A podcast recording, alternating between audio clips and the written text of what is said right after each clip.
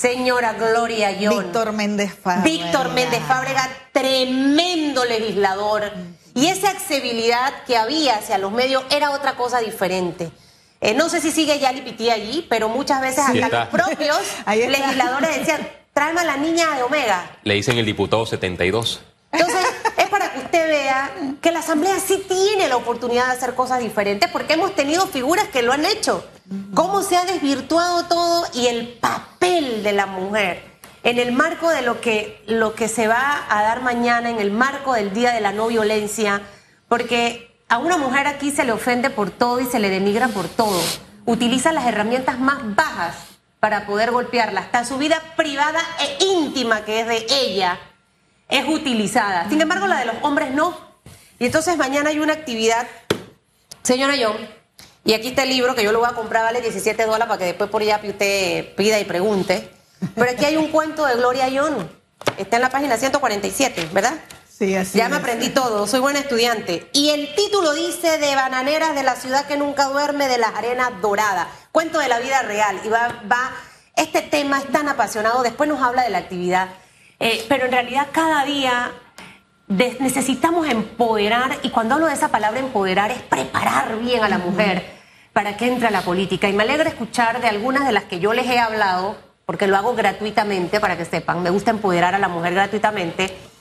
Muchas van a correr en estas elecciones, Sí. pero el camino es complicado y difícil. Pero no imposible, Susan. Y yo te decía que tú eres una de las eh, comunicadoras sociales, junto a otras pocas, que dan su tiempo para todos esos espacios de capacitación que tenemos en Aparlexpa, que es la Asociación de Parlamentarias y Exparlamentarias de la República de Panamá.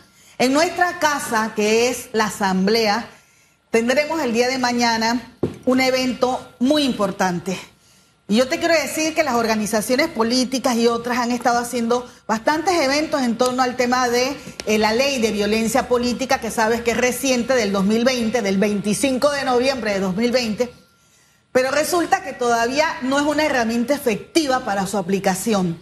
Hicimos el trabajo de reglamentación, tenemos una buena reglamentación, pero a su vez, eh, ese día en la asamblea no logramos pasar eh, ciertos aspectos como delito mismo. Y si tú no tienes definido un delito, entonces ¿cómo puedes aplicar y denunciar que te están, eh, que te están ejerciendo violencia política contra ti si eso no está definido como un delito? Así que logramos eh, presentar y ha sido aprobado en primer debate, logramos mucho el apoyo de Kaira Harding, que como sabes también es parte de Aparlexpa y es la vicepresidenta de la Asamblea, para que pudiéramos lograr esa aprobación y ahora vamos a tener ciertas modificaciones y todo eso lo vamos a ver el día de mañana.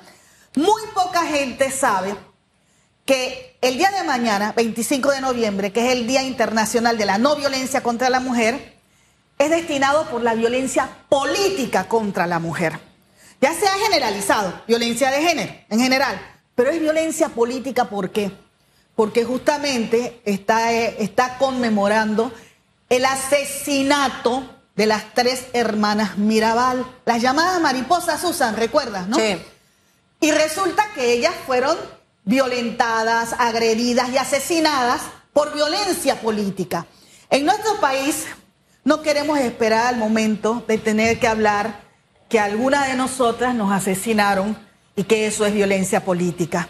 Violencia política es amplio y eso lo vamos a ver mañana gracias a que tenemos también el apoyo de eh, Parlaméricas, ¿no? De la Embajada de Canadá. ¿Qué va a haber mañana? Sea, va a haber un dramatizado. No, esa es una parte nada más, Susan. Y Tenemos... espérese, y ahí en el Ah, dramatizado, para que usted sepa, para que se involucre, ahí va a estar eh, eh, actuando Ana Matilde Gómez. Oiga, eso lastimosamente no pudo estar, pero me gustaría ver esto. Y- Sí. Y, vamos a tener también al señor Smith. Al o sea, doctor eh, Carlos todo- Emilio, cualquiera, no todo, esto que se está hablando y, y lo enmarco hacia algo para que siga desarrollando esto. Lo que vimos hace un par de semanas que ocurrió, por ejemplo, con la exdiputada Caitlin Levy es violencia política. So, totalmente. Es violencia política. Es- Totalmente. por su vida privada o lo que ella haga fue atacada y denigrada. Eso es violencia Susan, política. pero eh, eso no es lo único que le han hecho a Kathleen. Es, eso es una, uno de los aspectos de violencia política que Kathleen ha vivido. a la abuelita de Kathleen, casi la, la matan en su propia casa, dejándole un mensaje de que sigue y vas a ver lo que te pasa, enviándole fotos de su hijo en la escuela, o sea, muchas cosas. También nosotros definimos en esa ley 184 lo que es la violencia política de Estado. Y, y la gente dice, pero ¿eso qué es? Violencia política. Nada más voy a decir dos ejemplos, Susan, dos ejemplos, Félix, de violencia política de Estado. La que sufrió Ana Matilde Gómez siendo procuradora de la Nación, todo lo que le hicieron fue violencia política de Estado. Y bueno, para que veas cómo Panamá se equivoca muchas veces a través de ciertos gobernantes, que todo eso ha cruzado hasta a niveles de organismos internacionales. Y lo que le va a costar a Panamá cuando Ana Matilde gane ese caso, en tiempo y en dinero, es cosa seria. ¿ah? por una violencia política de Estado. Hay de Milanés del Ay. ¿Cuándo se ha visto? Muy poco en el mundo. Dos o tres casos, y uno de esos es Aide Milanés Ay. Apátrida la declaró el Tribunal Electoral. Violencia política de Estado. De repente Aide Milanés del Ay no tenía cédula. De repente no existía en el país. O sea, la mujer no existía. Oye, Susana eso, eh, en ninguna parte. Colombia decía, ella no es colombiana. Y, los magistrados aquí decidieron que ella no fuera panameña. Y tuvimos que hacer de todo. Y cambiar gobierno para que tú te des cuenta que muchas veces las decisiones del Tribunal Electoral no vienen dadas exactamente como dice la ley de su propio código electoral, sino por presiones políticas. Esperemos que con este nuevo magistrado Hmm. apegándonos a no sea la Virgen de Guadalupe, podamos tener otra historia ahora. Esta ley eh, aprobada en la Asamblea Nacional con relación a las mujeres eh, políticas, muchos la califican como muy amplia. Quisiera que usted, como especialista en la materia, nos diera algunos ejemplos o mencionara cinco características para que las personas que la están escuchando puedan identificarlas cuando estas violencias se registren. Y esto lo menciono porque eh, recordemos que cuando inició Susan los procesos para revocatoria de mandato contra algunas autoridades, recuerdo que a una mujer política representante en Panamá Oeste, un ciudadano le solicitó o inició ese proceso de revocatoria de mandato y ella lo denunció. Denunció a esta activista porque eso era un acto de violencia política y el ciudadano lo que estaba solicitando era transparencia y que el electorado hiciera el ejercicio de decidir si respaldaba la iniciativa o no, para que usted haga esas características de qué sí es violencia y qué no es violencia, porque puede existir que una mujer cometa actos eh, de supuesta corrupción, sea cuestionada por ese acto, no por su vida personal, y ella se pueda escudar que es violencia eh, política. no, en primer lugar hay diferentes ámbitos de acción sobre lo que es la dónde se puede dar la violencia política. Y todo está, em, todo está determinado por una investigación, pero es bastante amplio, en efecto que lo es, porque lo necesitamos. Si a usted le quitan las papeletas de su campaña electoral en la noche oscura por ahí, que vienen sus adversarios y se la quitan, eso es violencia política. Si a usted le tiran el carro encima o le flatean las llantas para que usted tenga un accidente, en plenas elecciones internas de su partido, eso es violencia política. Si usted es una funcionaria pública y usted trabaja en, X oficina del gobierno y cambia el gobierno y vienen los de turno y le dicen que tiene que inscribirse en el partido gobernante porque si no usted la van a votar, eso es violencia política. Si usted está en la intimidad de su hogar, en su casa, y usted quiere participar en una campaña electoral, usted quiere, usted tiene las cualidades para eso. Y su esposo le dice, no, o te vas a esa campaña o abandonas el hogar o no sé qué, o yo o la política. Eso es violencia política. Tanto como si estás casada con un hombre y no quieres tener relaciones sexuales esa noche porque no las quieres tener y te obligan, te han violado. Eso es violencia de género y sexual. O sea, aquí sí tenemos amplitud porque la necesitamos, Félix. Sí. Porque las mujeres hemos sido violentadas permanentemente. que, que si eh, pides que se vuelvan a hacer unas elecciones, yo como mujer que he sido electa, como le pasó a nuestra actual presidenta de Aparlespa, Mariela Vega, y que le dijeron que no, que se tenían que volver a hacer las. Eso era violencia política, tenían que demostrar realmente que no había habido transparencia, pero ella podía denunciarlo como violencia política. Claro. Y en efecto pero fue no está el violencia delito, política. Que e- es al final lo que acaba usted de hablar. Así la es. norma está, la reglamentación está, pero si al final no tenemos el otro componente, Sí. no vamos en realidad a avanzar. Y yo creo que es importante en el marco de lo que estamos, y justo, eh, Gloria Yon, a lo que nos vamos a, a- a- a- a avecinar todos con la campaña política que va a venir muy sucia lastimosamente, he- hemos llegado a unos niveles de que al final las cosas se publican, se, se- se- se mandan por cadenas de WhatsApp, pero nunca puedes encontrar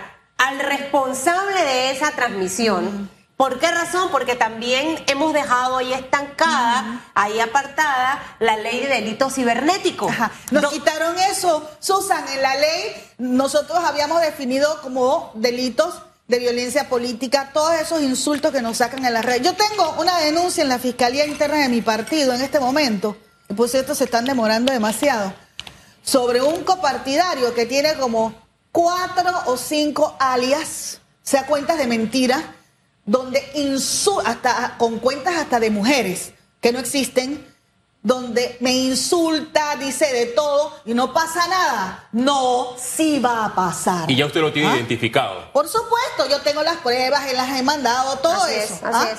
Y además- Pero hay que avanzar en ese tema de delitos cibernéticos Sí. porque al final del camino siento que la campaña debe basarse en las propuestas que tengo. Sí. Y si yo como exfuncionaria o, o un aspirante a un puesto de elección popular en algún momento he fallado, que es otra cosa distinta y eso no atenta contra mi dignidad, mi integridad y demás, porque al final hay cosas, sí, por, por decir algo, Susan Elizabeth Castillo estuvo procesada eh, por esto y pagó esto. Eh, al final ahí no hay ninguna calumnia, ahí no hay ninguna injuria, Claro. no hay ningún desprestigio. Claro. No podemos irnos a los extremos, pero en ese aspecto tenemos todavía muchos temas pendientes. Ahora bien, fabuloso todo lo que habla, porque yo soy una de las defensoras 100% de esto.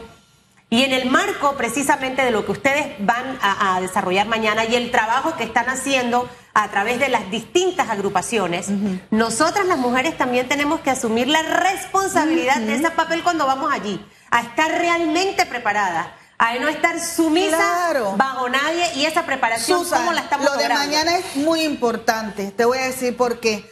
Porque, bueno, tenemos invitadas internacionales que la hemos logrado gracias a Parlamérica, a la Embajada de Aliri, a- en fin, varios organismos internacionales. Hemos hecho una fuerza grande con FONAMUP, así que está FONAMUP con Aparlespa en esta actividad. Pero tenemos cuatro mesas de trabajo. La mesa del Ministerio Público. ¿Qué le atañe al Ministerio Público en torno a la ley de violencia política? La mesa del Tribunal Electoral. ¿Qué es lo que tiene que hacer el Tribunal Electoral en torno a las denuncias? La mesa de la Fiscalía General Electoral, que es donde se presentan las denuncias. Siempre hay un tirijala entre el Tribunal Electoral y la Fiscalía General Electoral, por cierto, frente a cómo se trabajan las denuncias. Bueno, ahí vamos a tener claridad sobre eso. El INAMU, porque el INAMU es el Instituto Nacional de la Mujer. Ay, señor, no sé cuándo se transformará en Ministerio de la Mujer. Ya lo aprobamos y miren la, la lentitud en que anda eso. Pero bueno, tenemos el INAMU en la mesa y ¿qué le corresponde al INAMU? Gracias a Dios, este año a través del INAMU se hizo una red nacional de mujeres políticas, de líderes políticas. Todas esas cosas son avances, ¿no? Y claro que las mujeres nos tenemos que preparar, no importa si los hombres no se preparan.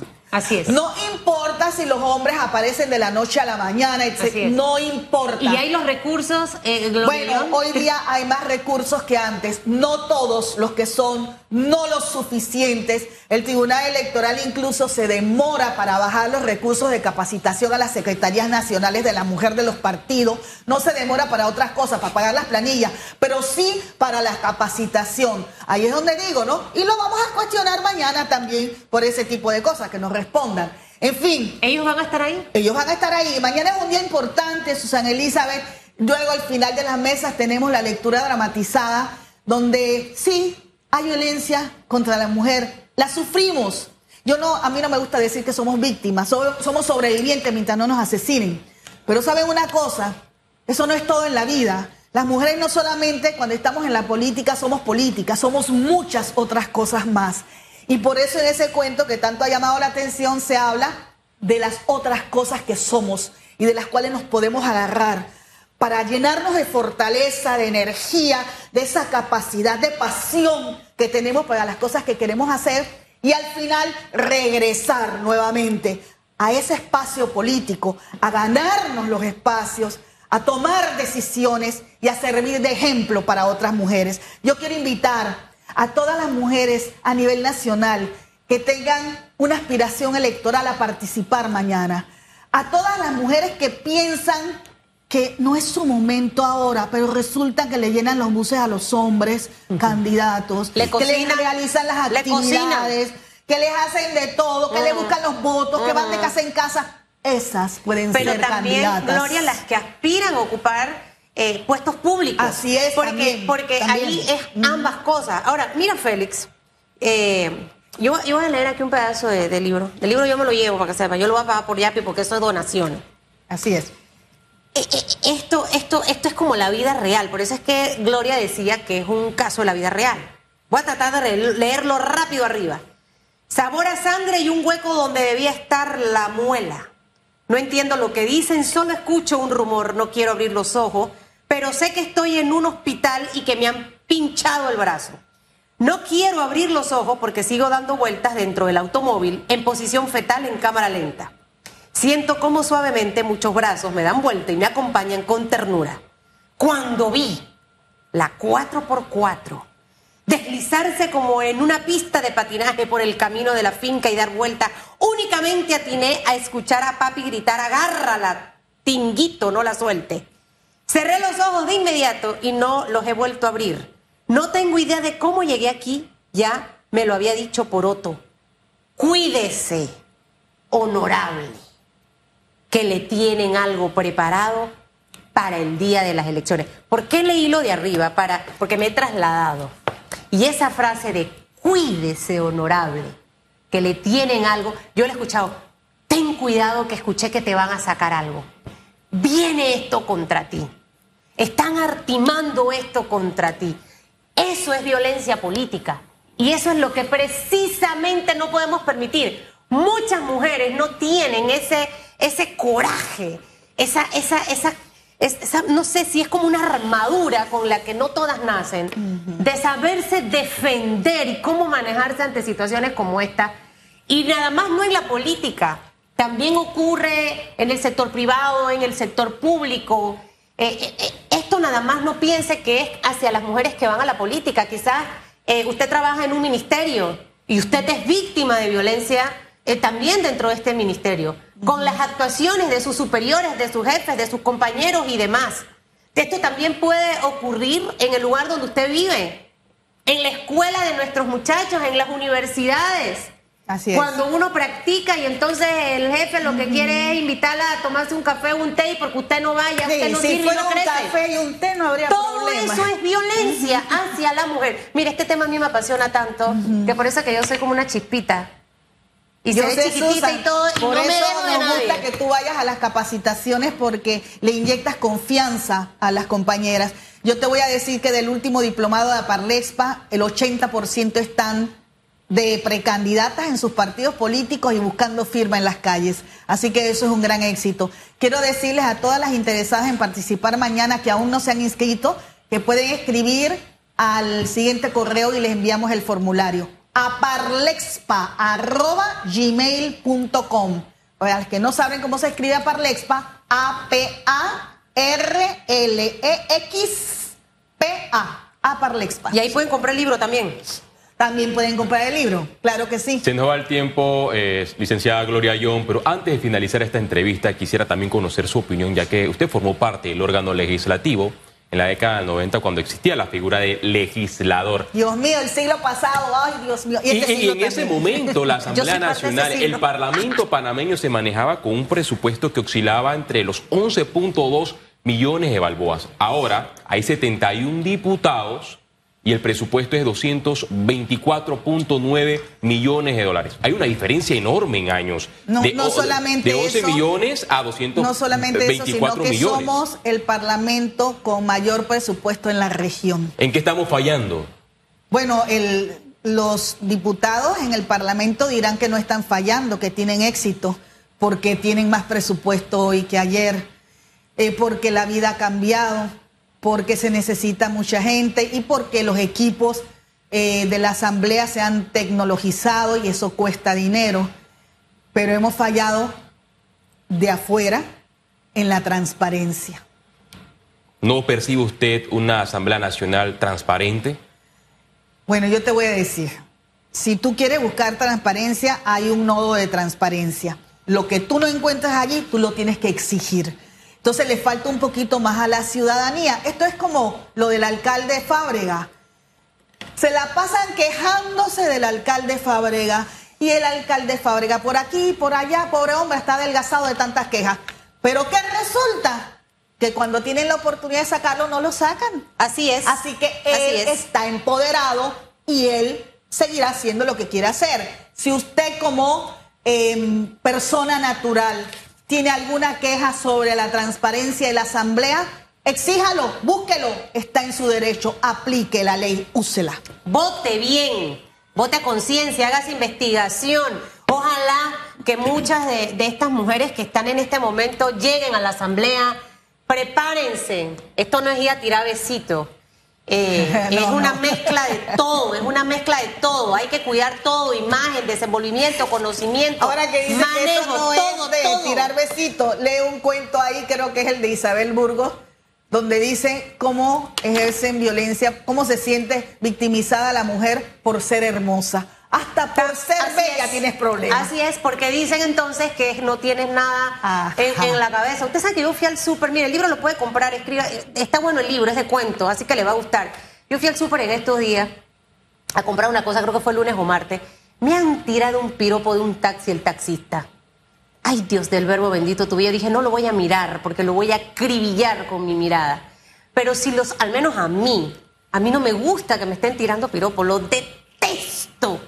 No me gusta nada de eso, nada de eso. ¿Quién le ha dicho a usted que a la mujer Si le es gusta que le estén- agresivo, si es agresivo, no. Si es es que cuando yo no. llego, ¿cómo está Susan? Buenos días. Oye, qué guapa está. No me digan eso, ya está prohibido.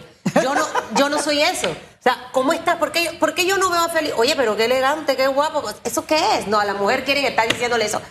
Tenga cuidado con eso. Trata a la mujer por lo que es, por lo profesional, por la mujer capaz que es.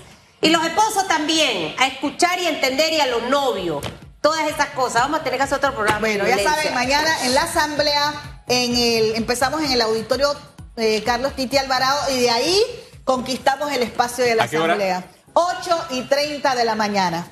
Usted, Gracias. usted tiene que estar ahí. Titi Alvarado fue buen legislador también. Sí. Excelente legislador. Vamos a estar allá, Susan Elizabeth. Castillo, dando Nos vamos a cobertura. la pausa antes que George nos venga a cortar la cabeza. 8.36 y volvemos con más.